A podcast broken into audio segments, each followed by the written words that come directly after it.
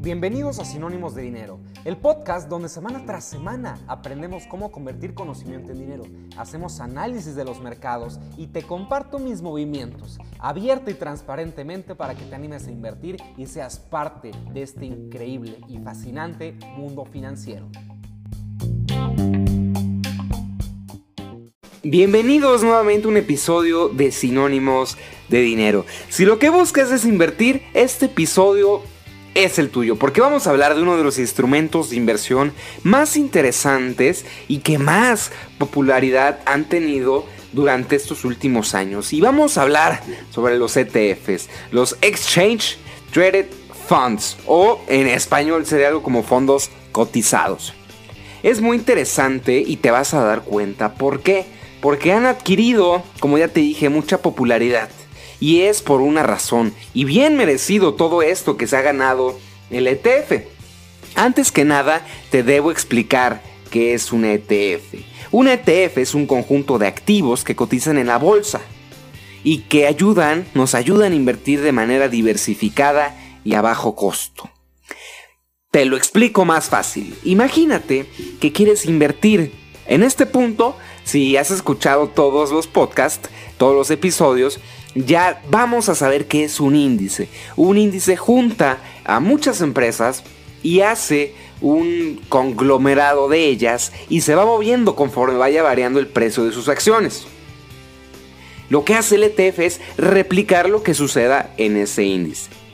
Entonces, si nosotros queremos comprar 500 empresas, por ejemplo las del Standard Poor's 500, el índice más importante de Estados Unidos y que junta a las 500 empresas más representativas del país, pues tendríamos que comprar un ETF que replique el comportamiento del Standard Poor's 500.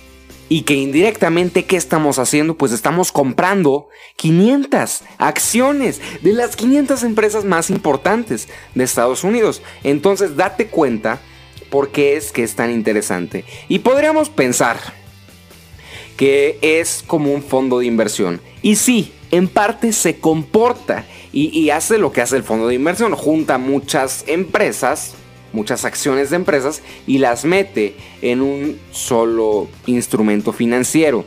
Pero para entender las ventajas que tiene un ETF sobre los fondos de inversión, hay que verlo como, como si fuera un híbrido. Y cuando toque explicar todo esto, pues lo que hacemos es, ahí le ponemos la foto de un Prius.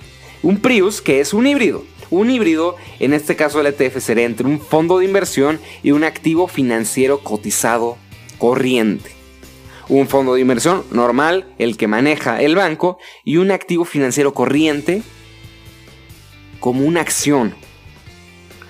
Funciona como un fondo de inversión, pero se vende y se compra como un activo financiero cotizado corriente. O sea que lo podríamos comprar y vender durante todo el día bursátil, sin tener que esperar esos dos días de liquidez que muchos fondos de inversión te piden.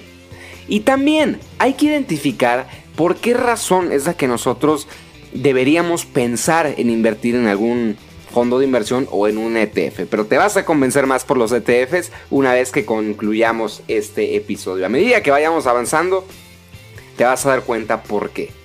Porque te permiten diversificar. Es decir, podemos, podemos ahorrarnos muchos mucho tiempo de estrés de andar buscando, de andar analizando acciones, simplemente por el hecho de que estamos diversificando y estamos disminuyendo el riesgo de nuestra inversión. Si nosotros invertimos en 500 empresas, por ejemplo del Standard Poor's 500, o del Nasdaq 100, 100 empresas, o del Dow Jones, 30 empresas, o del IPC, 30 empresas, bueno, pues si alguna, a alguna le llega a ir mal, o a dos o a tres, no nos afecta tanto porque estamos diversificados y podemos cubrirnos contra ese tipo de riesgos. O, si una empresa, imagínate que se vaya a la quiebra, pues no pasa nada.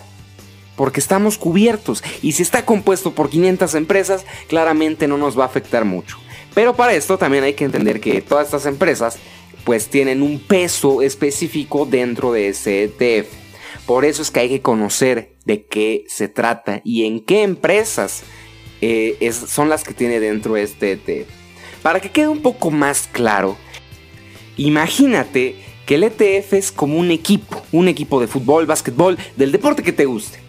Para que un equipo logre que le vaya bien, logre ganar los campeonatos, los partidos, pues necesita muchos talentos. En el caso del fútbol, un buen portero, unos buenos defensas, unos buenos medios y por supuesto un, un buen 9. Que puedan complementarse y que entre todos puedan sacar adelante al equipo. Bueno, pues prácticamente eso es lo que hace un ETF, pero en vez de talentos, en este ETF dentro puede tener acciones, puede tener bonos, puede tener materias primas. Eso es lo interesante de los ETFs. Para que podamos también entender un poquito más, te voy a platicar de algunas características que tienen estos ETFs. Vamos a repasarlas. Lo que te decía, muchas acciones o bonos en un solo fondo se compra y se vende cuando el mercado está abierto. Aquí en México sería de 8 y media a 3 de la tarde. Y busca seguir el rendimiento de un índice de mercado. También la fijación de precios es en tiempo real durante el transcurso del día bursátil. Lo que te decía de busca seguir el rendimiento de un índice de mercado es lo que platicábamos, que sería una locura invertir en un ETF si no conocemos el índice que trata de replicar, porque eso sí, un ETF no busca tener rendimientos más allá de lo que pasa en el índice. El ETF busca replicar exactamente lo que sucede dentro de ese índice. Por eso, para evaluar nuestra inversión y para evaluar si queremos invertir en un ETF, presta mucha atención. Tendríamos que, que evaluar el rendimiento que ha tenido durante su creación, el rendimiento que ha tenido en comparación al índice que trata de replicar y por supuesto conocer ese mismo índice, conocer si pertenece a un sector, si pertenece a, un, a, qué economía, a qué país, a qué industria. Hay que considerar también la estructura de los ETFs. Hay que saber cuándo operar y conocer el costo total que tienen estos ETFs, porque también un fondo de inversión tiene normalmente un costo de administración más alto. La razón es que dentro de él siempre hay un asesor de inversiones que está comprando y vendiendo los títulos. Eso lo hace más caro. O sea, le tenemos que pagar a esa persona que está ejerciendo su profesión, comprando y vendiendo títulos. En cambio, el ETF es de administración pasiva. Es decir, nadie lo maneja, simplemente replica lo que sucede en el índice. En cuanto a los bueno, eso fue en cuanto a los costos. Rendimientos. Vamos a, ahora sí a ser bien específicos, que es algo que ya te venía diciendo. El rendimiento de un ETF no solo se mide con respecto a lo que gana o pierde conforme fluctúe el mercado.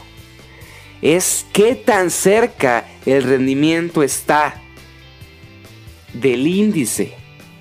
Qué tan cerca estuvo de replicar totalmente lo que sucedió dentro del índice que buscamos justamente replicar. Y para esto, pues, ya te había dicho, hay que conocer ese índice. Si pertenece a alguna región en específica, si es global, a qué país pertenece. También a qué sector, si es el sector de, de tecnología, de telecomunicaciones, fuentes de energía renovables o bienes de consumo. Porque también Aquí ahorita que tengo anotado energías renovables, adivina. El gobierno de Joe Biden, el, presidente electo de Estados Unidos, si es que me escuchas más adelante, pues actualmente supongo que ya está, ya está en funciones. Y si me escuchas todavía más adelante, pues ya habrá algún otro presidente. El Partido Demócrata, que es el de Joe Biden, busca el uso total ya de energías renovables y dejar a un lado las energías fósiles. Probablemente sea una buena opción para que pensemos en invertir y probablemente haya muchas empresas que se dediquen a las energías renovables. ¿Qué podríamos hacer si queremos invertir en todas y cada una de ellas y no gastarnos millones o miles de, de dólares? Comprar un ETF. porque el ETF las junta todas y replica lo que suceda dentro de ellas. También los ETFs están divididos si es, son de renta variable o renta fija. La renta fija son la, es la que desde un inicio te dicen cuánto rendimiento te van a dar, cuánto es lo que te van a pagar de intereses. En cambio, la renta variable se va moviendo conforme fluctúe el mercado. Eso es a grandes rasgos lo que hay que considerar acerca de los ETFs. Aquí en México tienen otro nombre, que se llaman TRACs, títulos referenciados activos. Te voy a dar los ejemplos. Aquí en México tenemos el NATRAC, que replica al IPC de la Bolsa Mexicana de Valores. Pero también, si quieres buscar algún índice que replique al IPC, tendríamos, por ejemplo, ETFs de Vanguard o de iShares de BlackRock, que también cumplen la misma función, simplemente es donde los busques. Tenemos el Fibra, Fibra TC que replica a lo que sucede con las fibras, con este activo financiero también de que ha tenido bastante importancia en el último tiempo.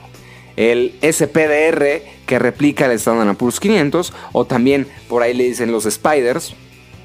Y también hay un, hay un track que busca replicar el comportamiento que tiene el dólar. Eso sería aquí en México en la Bolsa Mexicana de Valores. Pero te platicaba, si tú quieres investigar más a fondo sobre los ETFs, te invito a que busques en iShares. Tienen una gran cantidad de ETFs que te pueden funcionar. Esto pues es en la página de BlackRock, pero iShares es el nombre de los ETFs. Hay muchos, muchísimos. Y me gusta bastante esta página porque te va diciendo conforme a qué es lo que estás buscando si buscas dividendos, si buscas crecimiento, si buscas en Estados Unidos, si buscas en alguna otra parte del mundo. En general es muy intuitiva la página y es, es bastante, bastante fácil de identificar los instrumentos de inversión que tiene este, esta gestora de activos.